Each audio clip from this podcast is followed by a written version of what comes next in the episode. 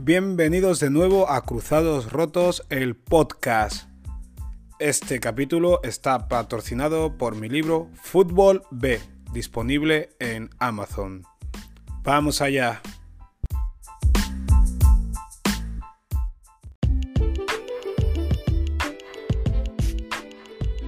Muy buenas. El siguiente audio empezará con la conversación iniciada, ya que la primera parte de esta tuvo que ser eliminada debido al mal sonido. Lo que vais a escuchar no es que tenga un sonido mucho mejor, pero es aceptable y creo que es interesante la conversación que tenemos Ebrima y yo acerca del fútbol en general hablamos un poquito de Escocia porque Brima es un chico de Barcelona que vive en Escocia y actualmente es representante de jugadores africanos. Entonces hablamos un poquito de actualidad. Esto fue grabado antes de el partido entre la selección de Guinea Ecuatorial y ¿y cuál era la otra? Ni me acuerdo. Guinea Ecuatorial y Costa y Sierra Leona. Costa d'Ivory. Y bueno, hablamos de un montón de cosas y creo que es bastante interesante. Así que os dejo con el audio y disculpen el sonido, ¿vale?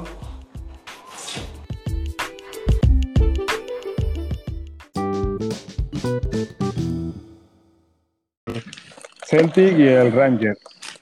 Bueno, sí, todos son importantes, pero los que tienen más, digamos, más poderío, ¿no? Durante la historia de Escocia son esos dos. Sí. sí.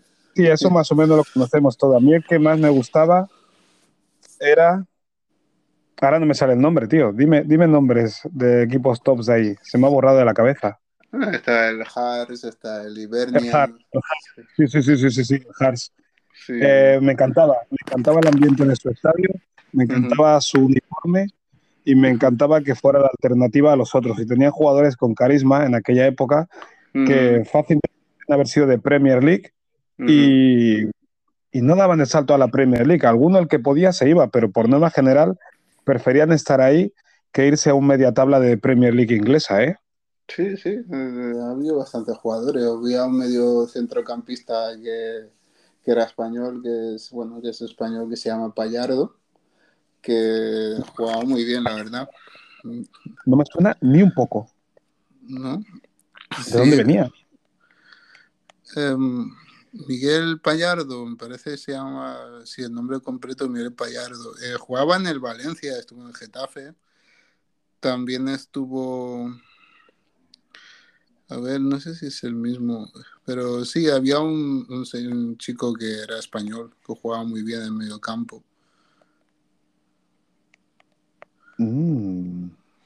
Fíjate que cuando uno se va a esos países, pero hablas de hace pocos años él jugó en el 2014-2016, pero estuvo en el Bueno, ya es una época, ya es una época post internet que hay comunicación suficiente para que lo tengamos en el radar, pero fíjate cómo esos países suelen ser un pozo para los jugadores españoles, que si no has debutado aquí en España en primera división y te vas a una primera división de ahí, aquí no apareces en ningún lado.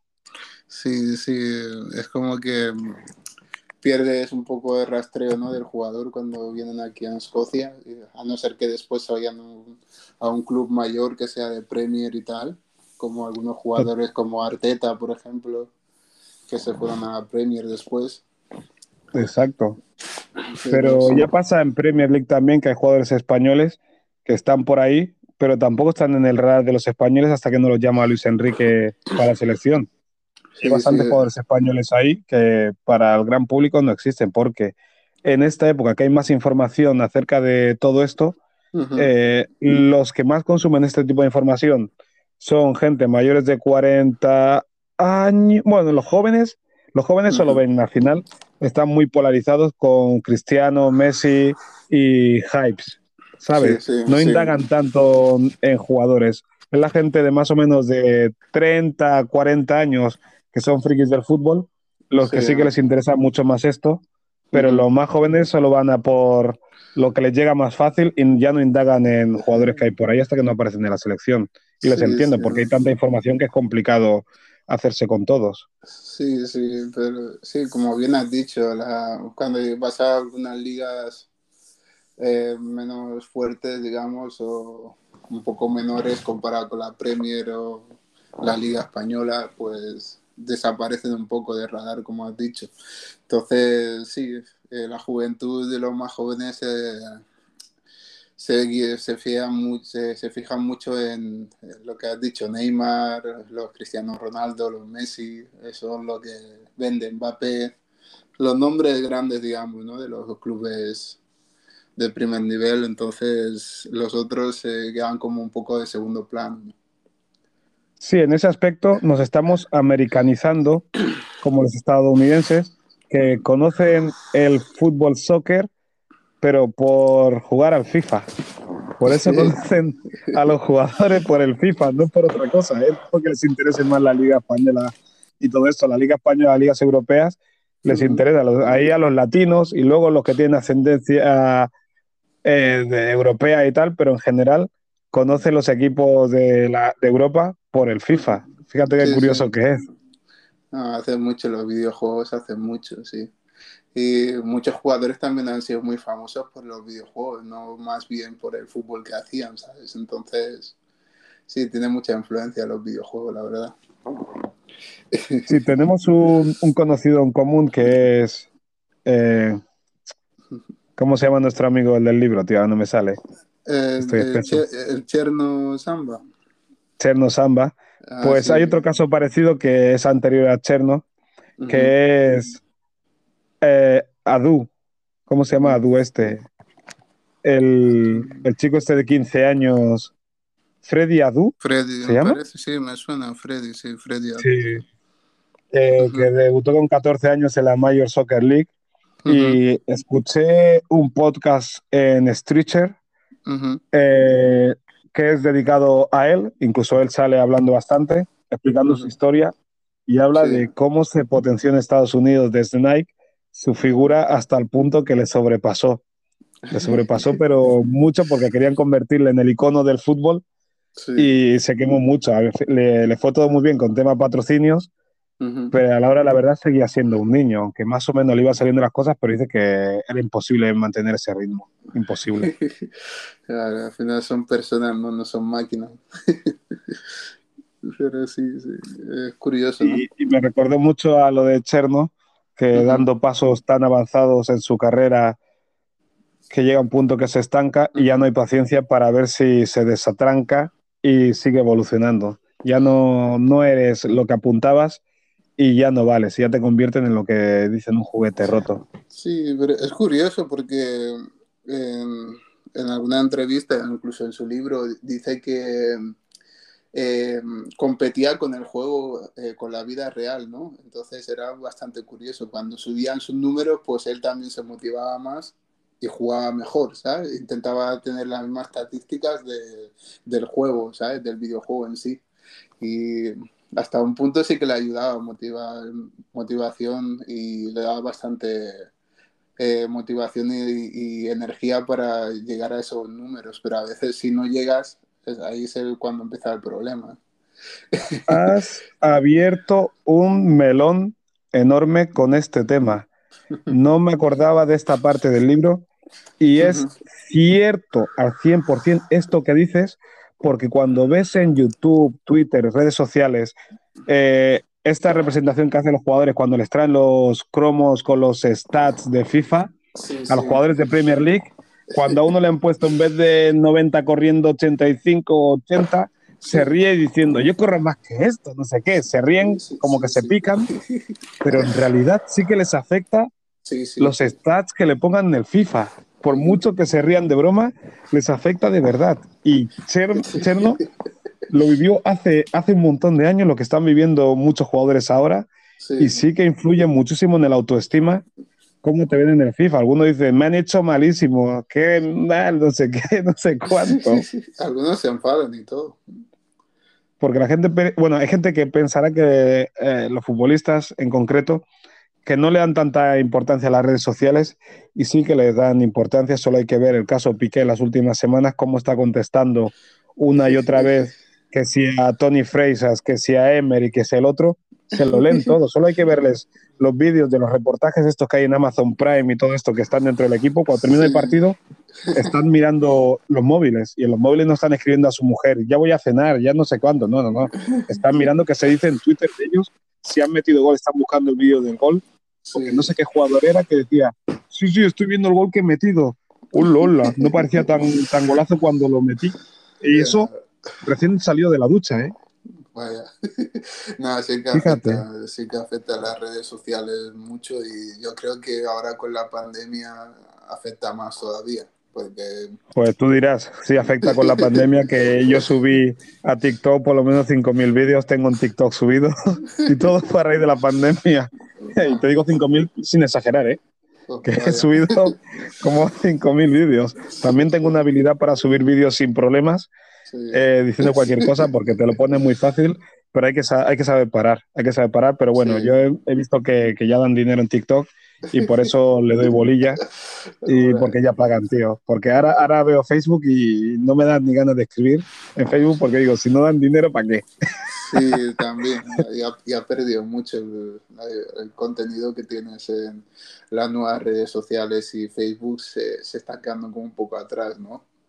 Claro, las redes sociales hay que, hay, que, hay que saber la importancia que tienen. Para mí tienen cero importancia porque el producto somos nosotros, me lo demostraron, bueno, ya lo sabía, pero me lo demostraron hace unos meses, eh, hace, un mes y pico que me cerraron la cuenta eh, por la cara con 400 y pico mil seguidores, me cerraron la cuenta y dices, es que esta cuenta no es mía. Ellos si quieres te la, te la cierran, dejé de cobrar y oh. todo. Imagínate si tu negocio tienes un millón de seguidores, ahora tengo 450 y pico mil. Tienes un millón de seguidores, tu sueldo sale de ahí y de repente te cierran la cuenta ya puedes reclamar lo que quieras. es todo muy volátil. Por eso las opiniones, las opiniones en redes sociales y las críticas, eh, se lo dije a Borja Iglesias, creo, eh, cuando juego contra el español. Pues, da igual, durante una semana te van a insultar y dentro de una semana es que no se va a ver ni rastro en Twitter, porque todo pasa. La gente que se monta películas que le están insultando, lo único que tiene que hacer es dejar que pasen tres días y la gente va a hablar de otra cosa enseguida que si el coronavirus, que si los atentados, que si no sé cuánto, que si Djokovic, siempre hay cosas más importantes que tú. Ya puedes fallar 30 goles, que siempre hay algo más importante que tú. Seguro. Eso sí, siempre, hay, siempre hay contenido, ¿no? Digamos, siempre hay algo que hablar, siempre hay temas nuevos. Entonces, es un sinfín. Si sabes, si eres listo y sabes crear contenido, siempre tendrás algo que hablar y algo que decir, ¿no? En las redes sociales claro, y, luego darse cuenta que, lo que dices ahí eh, al final es más ruido. Por muy en serio que vayas, es puro ruido porque hay tanta información, hay tanto contenido en todos los lados, que lo que dices tú es menos que una aguja en un pajar. Por eso no hay que tomarse en serio ni las críticas ni los halagos. Lo tengo clarísimo. Claro. Eh, los deportistas les cuesta un poquito más porque ellos sí que viven de esto y, como decía, dice Hernán Montenegro, es, jugador de baloncesto y representante, que el deportista de élite, quieras o no, tiene eh, ego y sobre todo autoestima baja. Necesita aprobación del público, sí o sí, sea el deporte que sea la necesita. Fíjate cómo cuando hay una crítica entre 100.000 halagos, la crítica llama la atención y se le dice, y que se le contesta. Y es verdad. Por eso, eh, yo cuando dejé de jugar a fútbol, no me costó nada porque, porque no necesitaba que me den palmas en la espalda, tío. No, no, lo, iba a echar, echar de menos. No lo iba a echar de menos. Es sencillo. porque ya tenías tu idea, ¿no? Entonces eso es bueno. Em, sí, sabía que estaba la, cortina, pero por ejemplo tú, que quieres montar la escuela en, África, en Gambia, en Gambia concretamente la quieres montar, ¿no? Sí, sí. La escuela, pero quieres hacerlo a nivel de darles, además de lo que es deporte, eh, educación y otros aprendizajes, ¿cierto? Sí, sí, sí. ¿Cómo va el proyecto? Ah, bien, estamos en proceso, eh, haciendo mucho networking, como le dice uno, y, con muchas ganas a ver si uno ya puede ir a, a la tierra de, los padres y, y, empezar el proyecto ya y hacer cosas interesantes como el fútbol. Es una vía y, una, y es un, digamos, un instrumento muy importante que abre muchas puertas. Eh, pues a través del fútbol se puede hacer muchas cosas y entonces vi esa oportunidad y, y estamos, estamos en ello, la verdad, muy, muy contentos. Sí, sí. ¿Qué, qué edad tienes tú? Yo ahora 32. Sí. Jovencísimo. Sí, sí, tienes tiempo de, de ir poco a poco sin descuidar tu trabajo, tu familia, no tirarte de cabeza, tienes tiempo de sobra, ir conociendo el terreno Sí. Antes de todo, mira, vi un documental que te recomiendo en Netflix, pero no me sé el título, ya te lo miraré, que Sí. es de unos representantes alemanes. Eh, en concreto son representantes de Timo Hildebrand, creo que se llama el portero ese del Valencia. sí. Timo Hildebrand, algo así, que fue al Valencia en los últimos años de Cañizares porque le decían que Cañizares se iba a retirar y él iba a ser el número uno y Cañizares te- se quedó dos o tres años más y le jodieron vivo. Pobre. Y se ve en el reportaje lo difícil que es ser representante, lo, eh, lo competitivo que es el mundillo ese, lo imposible que es conseguir equipos sin representante, y yo doy fe de ello. ¿Cuán difícil es entrar en un equipo sin representante? Dímelo tú que eres representante. Sí, eh, es complicado, es todo, al final, esto, contactos y saber quién es quién, ¿no? Porque a lo mejor te puedes dirigir a la persona que no es adecuada y, y hacer círculos durante mucho tiempo y perder mucho tiempo sobre todo, que eso es una de cosas que una gente no quiere, no quiere perder tiempo, quiere ir directo al grano y tener los contactos que son los buenos, digamos, y de ahí hacer negocio. El jugador Ok, vale. Dices que la gente no quiere perder tiempo, pero los agentes estáis obligados a perder tiempo, porque a veces se cogen jugadores con 15, 16, 17 años Mm. y tú no sabes cuándo vas a recibir eh, contraprestación, recompensa, digámoslo de cualquier manera, de este jugador y a lo mejor llevas con él desde los 14 años. Entonces, eh, hay que perder tiempo sí o sí, porque todos no te van a llegar de los que tienes.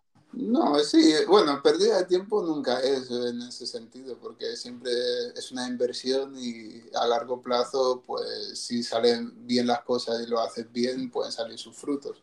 Entonces, eh, cuando digo no perder tiempo, digamos que el futbolista en sí no quiere, por ejemplo, si tienes un cliente, eh, no quiere estar esperando durante hasta el último día del cierre del mercado y no tener nada, ¿sabes? Si se puede hacer durante un par de meses de antelación y cerrarlo todo, pues es mucho mejor para ambas partes, ¿no?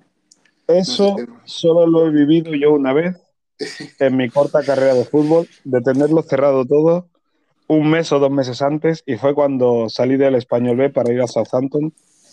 Fue la única vez que tenía todo cerrado el 30 de junio, y ya lo sabía desde mayo. En los demás Vale. equipos lo he sabido que fichaba por un equipo una semana antes o dos días antes, que me han dicho, Jacinto, coge el coche y vete a Vitoria, al Alavés. Vale. Un día antes, dos días, dos días antes, tío. Era algo Sí, increíble. no, eso, tiene, eso frustra mucho. Hay a veces que se complican las cosas hasta la última hora, pero lo suyo es hacerlo con antelación y, y va mucho más tranquilo y menos agobiado, sobre todo por ambas partes, por el agente y por el jugador, ¿sabes? Tía, lo veo tan complicado eso de tener el equipo cerrado un mes antes. Lo veo tan complicado porque es que te fías tan poco de los equipos. Eh, si no tienes la firma puesta, no tienes nada. Porque de un día para otro puedes fichar a otro, ¿eh? Porque al igual que negocian contigo, negocian con otros. Y el primero que firma es el que va. Sí. Que a mí me han dicho, vale, sí, está todo hecho, está todo hecho. Y mañana te llamamos para firmar. Y no me llaman, y no me llaman. Y luego me entero que han fichado a alguien. Y, y llamo y ya no me cogen. Y así me ha pasado con equipos de segunda B. Me imagino, eso al final es como trabaje cada uno, pero sí, es, es complicado, sobre todo incómodo, sobre todo para el jugador, ¿no? Eh, la gente también, pero más por el jugador porque no sabe. pero sí, es, parte del negocio, ¿no? sí, es la incertidumbre continua, la incertidumbre esta. Cuando empieza el mercado de enero, ya como loco saber si sale algo cuando no juegas. Luego en verano, igual que no descansas en verano hasta que ya tienes algo, no disfrutas de las vacaciones es una vida un tanto compleja en ese aspecto, ¿eh? Por eso digo que los representantes también, yo pues tenía una idea de los representantes, pero creo que tienen, tenéis una gran responsabilidad porque en vuestras manos está el futuro de vuestros, de vuestros clientes que son los futbolistas. Sí, sí. Eh, que si no le consigues equipo, le dejas en el paro. Es que es una responsabilidad potente que la gente, incluso yo llegué a pensar que los representantes pasan de todo pero no, que es una responsabilidad. Dejar a alguien en el paro porque no has conseguido un equipo, debes joder mucho. Ah, sí, es complicado, sobre todo para el futbolista que tiene, muchos tienen familia, tienen, algunos tienen hijos, están casados y, y son muchos factores, entonces sí, es complicado. Y estar seis meses de paro no, no hace mucha gracia, pero bueno. Ya ves, y cuando te toca entrenar con algún equipo de tu barrio y tal, que dice, bueno, para mantenerme forma entreno con ellos, que de menor categoría, y solo rezas con que no te pidan para fichar, que no te pidan para fichar hasta que se abra el mercado, porque te sabe mal decirles que no. Ah. Y más que nada porque si tú fichas por ese equipo, a veces es mejor estar sin equipo que estar en un equipo de dos o tres categorías por debajo de la tuya, ¿eh? Porque si te metes ahí ya dicen, este ya es jugador de cuarta división, está jugando con esto y otro no te quiere fichar a no ser que sea un entrenador que te conozca. Por eso a veces hay jugadores que prefieren estar en el paro que aceptar alguna oferta. No, eso es 100%. sí, porque um, si bajas tanto de nivel, pues después te afecta, ¿no? y subir no es tan fácil, ¿sabes? Como parece. No. Pero bueno, es parte del proceso, ¿no? Pero bueno, lo mejor es, obviamente, para la gente y para jugadores eh, tener un, un, club de confianza, ¿sabes? Por ejemplo, si tienes un jugador que puede estar X años o toda su carrera en el mismo equipo, pues mejor que mejor, pero hoy en día eso se está perdiendo más, cada vez más, porque, bueno, al final se mueve la gente por lo que se mueve, ¿no? Sí, y hay mucha, y hay mucha rotación también porque siempre se piensa que se puede fichar a alguien mejor, eh, si este está cómodo, le renuevo, pero le pago menos porque sé que está cómodo y está dispuesto a perder dinero. Y luego traes a otro que cobra más por no pagárselo al que ya tenías, el que eso lo he visto yo una y otra vez. Joder, si este ya te funcionaba, ¿por qué no le dabas los 3.000 que te pedía y se lo das a otro que no sabes cómo te va a funcionar? Pero eso es un continuo en los equipos que, que, no va a cambiar nunca, porque creo que va con la humanidad, que es eso de eh, la adicción a la novedad. Fíjate los aficionados que se encantan cuando les traen un jugador nuevo y aunque no lo hayan visto jugar en su vida, se convierte en ídolo. Hasta que juega media temporada y ya dicen, este tío un tuercebotas. Pero cuando lo recibieron, lo recibieron como si fuera la hostia y no lo habían visto jugar nunca. Sí, yo creo que ese es, eh, lo que hay ahora mismo. Ese, puede ser bueno y malo al mismo tiempo, pero yo creo que cada vez se está perdiendo eso de tener los jugadores del club, ¿no? Digamos, de toda la vida. Eso se está perdiendo cada vez más y cada vez cuesta más eh, mantener al mismo jugador en el mismo club por mucho tiempo. Hablando de mantener jugadores en un club del mismo tiempo, has visto la noticia que un Titi ha renovado hasta 2026, ¿no? Ah, sí, sí, se le ve muy contento. Eh, que le han prorrateado lo que le quedaba por cobrar en año y medio en cuatro años. La gente dice que un Titi esto, un Titi lo otro, un Titi cara dura, Barça tonto y tal. Yo digo, el Barça ha hecho lo que ha podido para poder inscribir a Ferran Torres y un Titi ha demostrado que es dueño de su futuro. ¿Por qué digo esto? Porque una vez que ya eres campeón del mundo, no sé si has sido campeón de Europa con el Barça también. Mm, no estoy seguro, eso habría que mirarlo, pero no, no, creo, no creo. Pero del mundo sí que... Eh, campeón del mundo. Eh, eh, tiene dinero, tienes la libertad para elegir jugar eh, por menos dinero y más tiempo. Estás comprando tiempo. Ganará el mismo dinero durante más años, o sea que ganará menos dinero por temporada. Sí, pero estará más tiempo en el Barcelona que no es cualquier cosa. Al final, lo único que no se puede comprar es el tiempo y él ha comprado dos o tres años más en el Fútbol Club Barcelona y ha demostrado que no se rige únicamente por el dinero No, porque no, está ganando menos dinero, pero aún así dicen que se ha agarrado al dinero y por eso no se ha ido. No, no, está ganando menos, ganará menos dinero. Sí, ha tenido ofertas de más otros tiempo clubes con más, más dinero, entonces habían dos clubes Claro. interesados. Él podría no hacer nada, no renovar, esperar un año y medio y luego ya buscar otro equipo que no ganaría lo mismo que en el Barça, pero se llevaría en un año y medio una buena pasta. Pero ha decidido eh, apostar por jugar a fútbol. Al final es eso, porque ese no es un tío que nunca ha jugado a fútbol, no, es un tío que ha jugado bien a fútbol, ha tenido una lesión y eso le ha lastrado. Que la gente dice que ha vivido como ha querido, tal, vale. Pero decían, yo incluso llegué a pensar también, hostia, ¿por qué no se operó como le dijo el Barça y tuvo otro tratamiento? Pero ahora pienso, pues mira, Novak Djokovic, que no se ha querido vacunar y tiene ahí un montón de gente apoyándole. Otra gente no, pero un montón de gente apoyándole, Sí. porque él cree en otro tipo de medidas. Un Titi, le dijeron, te podemos hacer esta operación, tal y tal y tal. Y él dijo, no, no, no, no, no. Yo creo en otro tipo de recuperación. Pues a la gente no le gustó y la gente la ha criticado teniendo pruebas de que no todo el mundo que se ha operado la rodilla ha quedado bien. Claro. Y los médicos mismos le dijeron, hay este riesgo, este mínimo riesgo y tal y cual, pero va a salir bien. Y dice, pues este mínimo riesgo no lo quiero correr. Eso. Ujú. Y eso es lo que tomó él, y a él se le ha criticado, y a Djokovic se le aplaude, por ejemplo. Y Dembélé, que ha sido un veleta, un veleta digo por qué, porque Dembélé no ha aguantado la presión.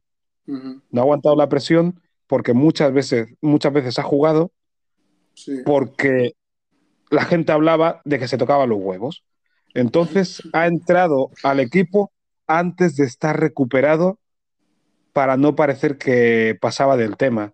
Sí. Y un Titi aguantó la presión diciendo, no estoy bien, no voy a jugar, ya pueden decir lo que quieran. Pero él, Claro. como decía Piqué, no ha fallado ni un entrenamiento, él está trabajando, ha trabajado como todo el mundo, porque el que está lesionado entrena más que nadie Sí. y está más tiempo ahí, ahí y no se lo pasa bien, por mucho dinero que gane, no se lo pasa bien.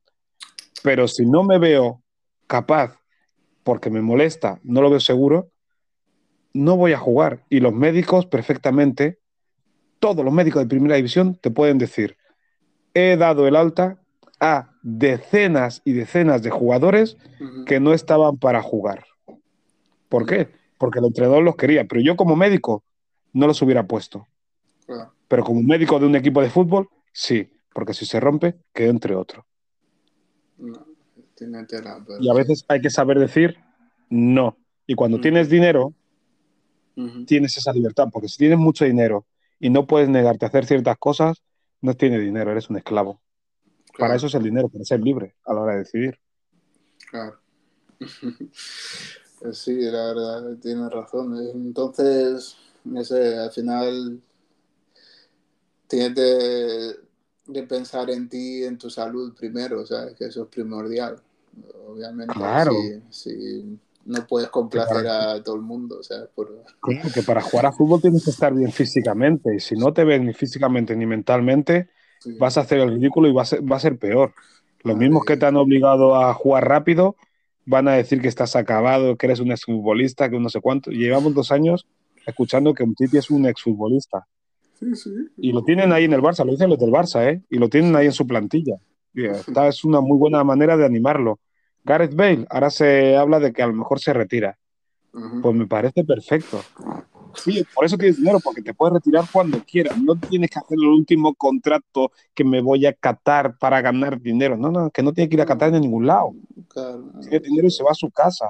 Tiene su familia, tiene sus hijos. ¿Por qué voy a tener que aguantar a que vaya al campo y le sirven y tal y cual? No, ya está. Llegando sus copas de Europa. Y aunque no hubiera ganado ni una sola Copa de Europa, ha hecho lo que ha podido, no llega más, no llega más, me voy y ya está. No puedes, o sea, ¿qué vas a hacer? O sea, al final la carrera de futbolista no, no es muy larga, ¿no? Entonces se ha rendido. Sí, sí, se claro, se, se, rinde cuando dices que ya no vale la pena, es que no vale la pena a veces más, porque si no te llega el físico, no te llega. Si cada vez que vuelves, cada tres partidos te lesionas, es que ahí te falla ya algo. algo falla. claro, tío. que muchas veces, mira Batistuta, que no puede ni, ni trotar. Los tobillos reventados. Que hubo una época que pedía que le, le, corten las piernas, imagínate el dolor. He leído el libro de Van Basten y empieza que enciendo la luz de, de madrugada para ir al lavabo y tengo que llegar al lavabo a cuatro patas. Eso fue eh, siendo futbolista todavía, de lo mal que tenía los tobillos, no podía caminar ni por la noche, tío. Eso es serio. Y luego tenía que entrenar y jugar, pero por la noche no podía ni jugar con sus hijas en casa porque no se aguantaba de pie. Y pastillas, pills, pills, pills, pastillas antidolor. Entrenando de cinco días, entrenando uno o dos y jugando. Pues entrenaba tres días no podía jugar. Eso en el Milán. Eso, eso no olvida. lo que has dicho, te esclaviza por el, por el fútbol y después ya no das. Cuando te retiras, ¿qué? O sea, es que. Claro. Roy King. Leo en la biografía de Roy King, la segunda. Cuando fue al Celtic. No se podía ni. Vamos, no podía ni con los peos. Dice que no podía ni conducir muchas veces. Que un día le dice a su mujer: eh, Esta semana ya no juego más, no puedo más. Eh, no podía ni conducir prácticamente. Para bajar del coche dice que parecía tetrapléjico. Y, dice que estaba su mujer en casa. Él, sol, él iba al campo, estaba convocado, pero dijo que no iba a jugar. Y está mirando la tele y ve en el once titular a Roy King. Y dice ella, joder, este tío. Luego le tengo que aguantar en casa que no puede ni caminar. Y es verdad, a veces hay que saber conocer tu cuerpo y decir, basta. Y él dijo que, que lo dejo porque no quiero robarles el dinero, que me, han pagado, me están pagando por una cosa que yo ya no puedo hacer. No, es honesto, al menos es honesto, ¿no? Va con la de verdad por delante, entonces, ¿cómo tiene que ser? No. Claro, la única manera es estar en, eh, paz contigo mismo. Aparte que las mentiras se pillan, se pillan. Tienes que tener mucha cara dura para no poder jugar y mantenerte. Aunque entiendo al que se mantiene, que, lo haga porque en ningún sitio le van a pagar más.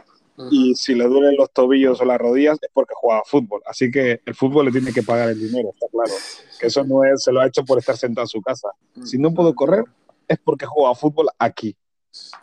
Sí, pero también está el otro punto de vista de, de los fans, ¿no? Que ven como que cómo puede ser que cobren tanto y después no, no rindan, ¿no? Entonces yo creo que a, los futbolistas también eso les afecta porque dicen, hostia. Sí, que hay orgullo, hay orgullo. Sí, sí.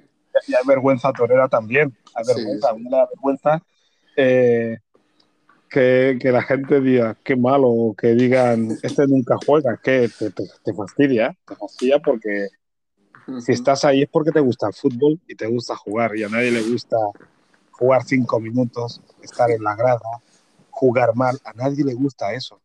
Sí. Pero yo creo que mucha gente no tiene, no entiende el concepto este, que se piensan de que oh, cobran millones, son futbolistas, aunque estén en el banquillo están contentos, pero no, no es así, ¿sabes? El jugador siempre quiere jugar, ¿sabes?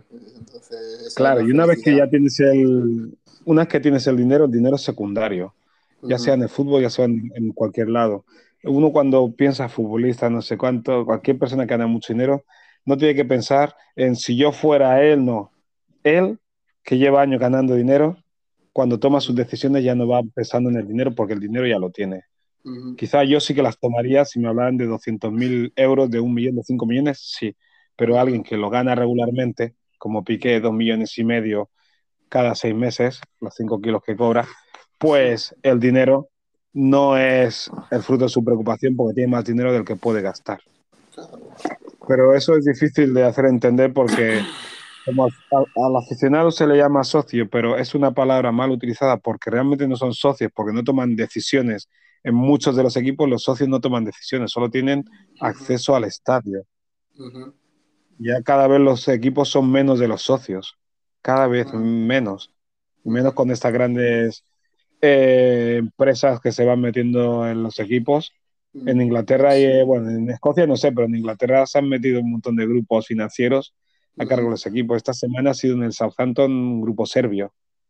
Un magnate serbio lo ha cogido que antes era de un chino. Imagínate, mi querido Southampton, tío. y el español también un chino. ¿Sigues en contacto? No, cero, cero. Si yo ahí no debo existir, tío. Ahí, eh, ahí no, vamos, ahí no, no me echa de menos nadie. No que me eche de menos, que no se acuerda de mí. Nadie, de nadie, tío. Es como si hubiera estado. El único que se acuerda que estuvo ahí fui yo.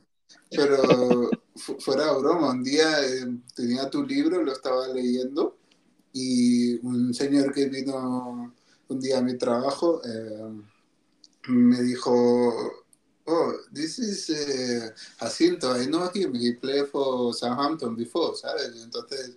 ¿En serio? Sí, sí, se acordó y digo, hostia, este...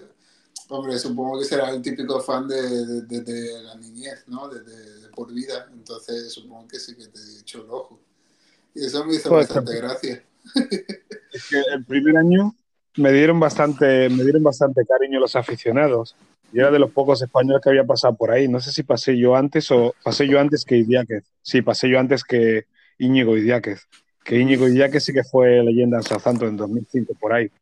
Ah. Y me dieron bastante cariño y, me, y yo recibía cada semana pues 20, 30, 40 cartas para firmar autógrafos y la hostia, pero es que no me las creía porque algunas ponían que llevaban siguiendo toda mi carrera y que sería un honor que le firmara un autógrafo. Y yo decía, ¿cómo va a seguir toda mi carrera si tengo 19 años y estaba en el español B? ¿Esto que está diciendo? Esto. Te quería vender la moto, ¿no?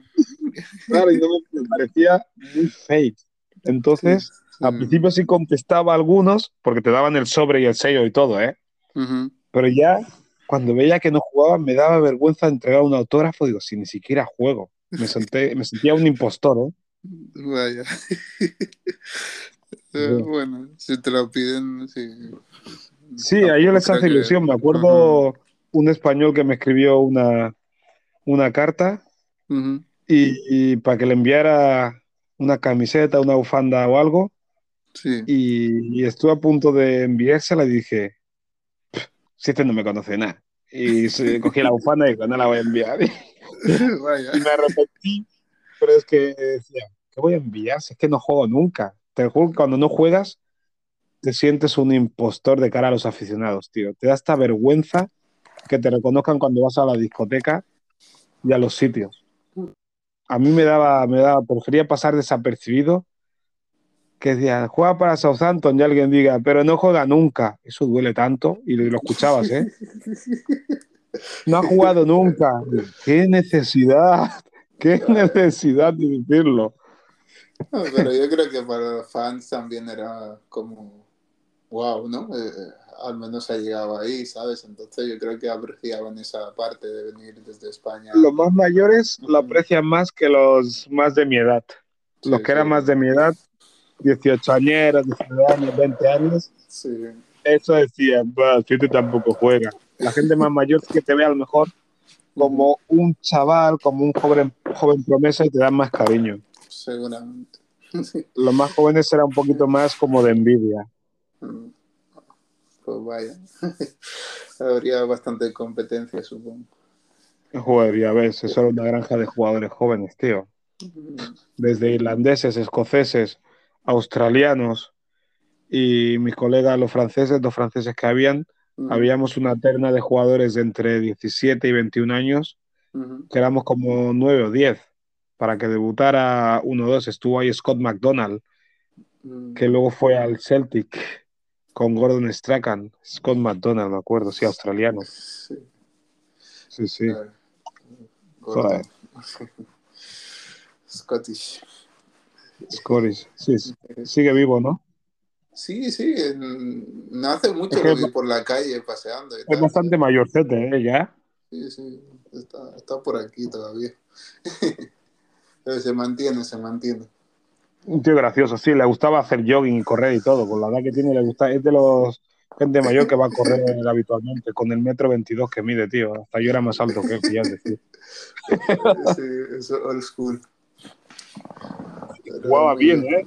Con el tallaje que tiene, jugaba bien en el Leeds. Sí.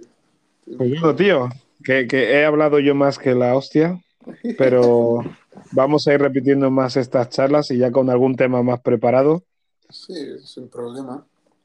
porque esto ha sido una toma de contacto. Quería ver cómo funcionaba la app y veo que funciona bien. Ya te, te haré preguntas de temas más concretos Vale. que creo que tienes mucho, mucho, mucho, mucho que contar. ¿Qué tiempo está haciendo por ahí? Ni tan mal, lo típico, ¿no? Un poco de lluvia, viento, a veces soleado, pero ya sabes. ¿Estás aquí- en Edimburgo o en Glasgow? No, estoy en Edimburgo, sí. Edimburgo. Sí, Mejor, tío. Mejor es bonito, ¿eh? sí. Un, un frío del carajo, pero es bonito. Sí, sí, tenemos aquí bastante, bastante cosas por ver, sí, es bonito, sí. Sí, bueno, ya te lo conoces entero, ¿no? Bueno, sí, más o menos, ya entre que vas de un día de un sitio para el otro, pues vas viendo sitios, pero siempre descubres algún sitio nuevo, sí. siempre hay Sí, a ver, yo llevo toda mi vida en Barcelona y no me la conozco entera, entera porque siempre acabo en los mismos sitios. Sí, al final cuando llega la rutina, pues está más o menos en los mismos sitios casi. Solo descubro sitios cuando vienen amigos de algún otro lado y les enseño algún sitio de Barcelona. Sí, suele pasar. Pero bueno. ¿Vas a ver partidos este fin de semana? ¿En directo vas a algún estadio?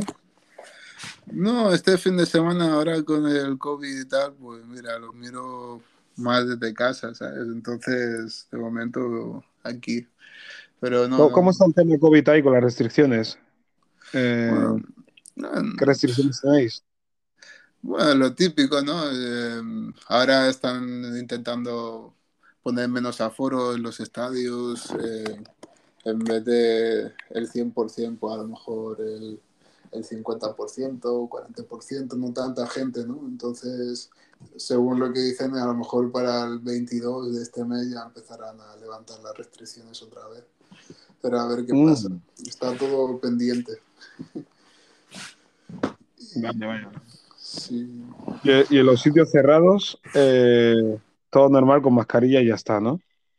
Sí, eh, hay algunos sitios abiertos, otros cerrados, pero según lo que han dicho, el día 22 es como que harán un, como un update, ¿no? Nos van a actualizar a ver qué va, qué va a pasar. Entonces está todo ahí medio medio, en el aire, ¿no? Todo. A ver qué pasa, pero bueno. ¿Y la Copa África la estás siguiendo? Sí, sí, eh, la estoy siguiendo, sí. Al Mañana... 100%, ¿no? Es tu mercado. Hombre, eh, mañana, si no me equivoco, juega eh, Gambia contra Mauritania. Entonces es, es interesante porque es la primera vez que se clasifican para la Copa África, entonces va a ser interesante verlo. ¿La primera vez de quién? ¿De Gambia? Sí, en la historia, sí. ¿What? Sí, sí, sí. ¿En serio? Ah, País pequeño. Hasta Guinea, que también juega mañana, no sé contra quién, hasta Guinea se ha clasificado ya un par de veces. Una porque lo organizaron ellos y la otra porque creo que también lo organizaron ellos. Sí. Bueno, ellos, nosotros. Sí, Mañana bueno. juegan y en Guinea están jodidos. Hoy les ha pagado ayer el vicepresidente, el hijo de Obiang, les ha pagado así en cash. No habían cobrado nada. Eh, estaban ahí en rebelión, estaban en dudas que si habían 16 positivos, que si habían 3, no sabían qué está pasando ahí en Guinea. Oh, vaya. Y parece que al final juegan mañana, pero está siendo un espectáculo lamentable. En Vaya. Guinea se está viviendo bastante, lo estoy viendo, y, y de milagro se juega el partido de mañana, ¿eh? De milagro. A ver, si hay suerte, seguramente. Esperemos que se juegue. Sí, sí, como que han sacado jugadores de la Liga Española como a Capo, no sé quién más, como para que luego ahí se monte un espectáculo y no jueguen, tío, que los han sacado de la liga durante un par de semanas como mínimo, pero muy presentables en nuestra selección de Guinea Ecuatorial, tío. Ya, ya lo viví yo en su día y parece que han tenido un retroceso en cuanto a organización, ¿eh? Bueno, esperemos que, que se dé a cabo y que salga bien, porque si no, va a ser un poco Sí, sí, triste, sí. ¿no? que ¿Tienes, no tienes jueguen y favorita para la Copa África? Sí, Gambia. ¿Really? Sí. Eso es patriotismo, ¿eh? Como tiene que ser, hombre. Vale, pues yo apunto Guinea, tío, entonces, apunto Guinea. Sí. Pero bueno, a ver, nunca se sabe en esta vida, ¿no? Hay que ser optimista. Yes, yes, yes. Man. Pues bueno, Brima, que para ti son las 10 y 33. Hostia, qué suerte, tío. Todavía son las 10 y 33 ahí. Sí, Las- Aquí las 11 y 33. Y desde esta semana he empezado ya a madrugar. A las 6 me he empezado a levantar. Que, que me he estado confinado aquí casi un mes de diciembre, del día 7 hasta el día 20. Y luego del día 21 al día 27. Y, y ya me cogió vacaciones hasta el día 10 de enero. Así que llevo casi un mes de vacaciones, pero levantándome a las 10, a las 11, cosa inaudita en mí. Pero como hemos estado tanto tiempo en casa, encerrados, ya dormía más de la cuenta, pero por puro aburrimiento Y tal. Ahora ya quiero coger la rutina de levantarme temprano, escribo, leo, voy a trabajar al colegio, luego escribo, eh, vuelvo a casa y he hecho, y he hecho el día, tío. Sí, sí, sí. Escribir, leer, escribir, leer y vídeos en TikTok. Que no falten. Que no falte, que no falte, tío. Hay que alimentar a los gigantes chinos. Eh, hacer bien. Pues nada, no sé, pues Bueno, hermano, lo dicho. espero que no se te haya enfriado el té. No, me lo he ido tomando en el transcurso de, de la entrevista. Pues no he escuchado ningún sorbo, no he escuchado ningún sorbo, eh, tío. Es que A nosotros... diferencia de que cuando lo, cuando lo pa- lo preparabas hacías más ruido que yo que sé, pero te lo has bebido en silencio. Sí, no, no hacemos ruido nosotros. Bueno, pero para cuando lo hacías yo pensaba, así como cuando se lo beba hace la mitad de ruido, vamos jodidos. que va, que va. Está controlado. Pues bueno, tú, que te he despedido 10 veces y he alargado 15 minutos. Un abrazo enorme y repetimos la semana que viene, que sé que tienes un par de días que puedes hablar por la noche, que están toda la familia durmiendo igual que yo. Sí, hay que sacarle tiempo a todo. lo- A todo. Perfecto. Eh, Venga, un abrazo. Un abrazo. Hasta luego. Venga, chao. Bye, bye.